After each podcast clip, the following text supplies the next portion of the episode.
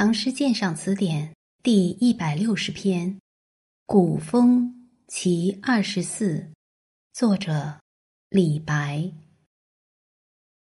大车扬飞尘，庭午暗阡陌。中贵多黄金，连云开甲宅。路逢斗鸡者，冠盖。何辉赫，鼻息干红泥，行人皆触涕。事无洗耳翁，谁知尧与直？唐玄宗的后期，政治由开明转为腐败，他宠任宦官。使这些人凭借权势大肆勒索，于是假设名媛上虞之田为中人所名者，半斤饥矣。唐玄宗还喜好斗鸡，据唐人陈洪《东城父老传》云，当时被称为神鸡童的贾昌，由于得到皇帝的爱信，金帛之赐日至其家。有民谣说：“贾家小儿年十三，富贵荣华待不如。”这些宦官和姬童恃宠骄恣，不可一世。其实李白在长安深感上层统治者的腐败，这首古风就是针对当时现实而做的一幅深刻讽刺画。诗的前八句写宦官姬同的豪华生活和飞扬跋扈的气焰。诗人对这些德性小人的生活并没有进行全面描写，只是截取了京城大道上的两个场景，把它巧妙地勾画在读者面前。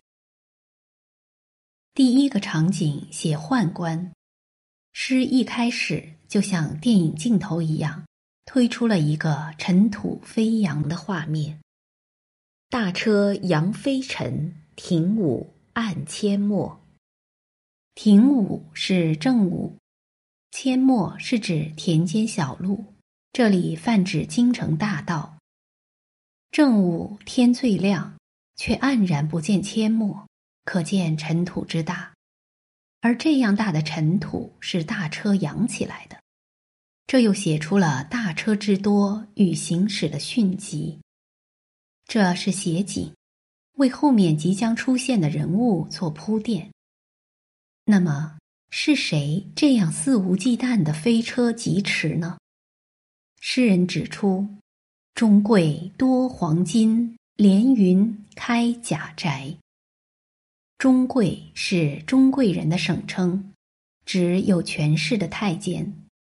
甲宅是指头等的宅地，连云壮其量，宅地高而且广，直连霄汉。诗人不仅写出了乘车人是宦官，而且写出了他们为什么能如此目中无人，因为他们有势有钱，他们正驱车返回豪华的宅地。这里诗人既没有直接描写车中的宦官。也没有描写路上的行人，只是通过写飞扬的尘土、连云的宅地来渲染气氛、显示人物，有轰云托月之妙。另一个场景，另一个场景写姬童，又换了一副笔墨，写钟贵处处虚笔烘托，对姬童却是实笔从两个方面进行正面描写。一是写服饰，路逢斗鸡者，冠盖何辉赫。斗鸡人与宦官不同，他是缓配放马而行，好像故意要显示他的权势和服饰的华贵。在庭午阳光的照耀下，他们的车盖衣冠何等光彩夺目。二是写神态，意态由来画不成。一个人的神情本来是很难描绘的，尤其是在短小的抒情诗里。但李白写来却举重若轻，他先用了一个夸张的手法，把笔墨放开去。鼻息干红泥，红泥即红泥。鼻息吹动了天上的云霞，活现出斗鸡人不可一世的骄横神态。继而，诗人又把笔收回来写实，行人皆触涕，行人没有一个不惶恐的。进一步用行人的心理，把鸡同的试验衬托得淋漓尽致，真是传神写照，剑笔纵横。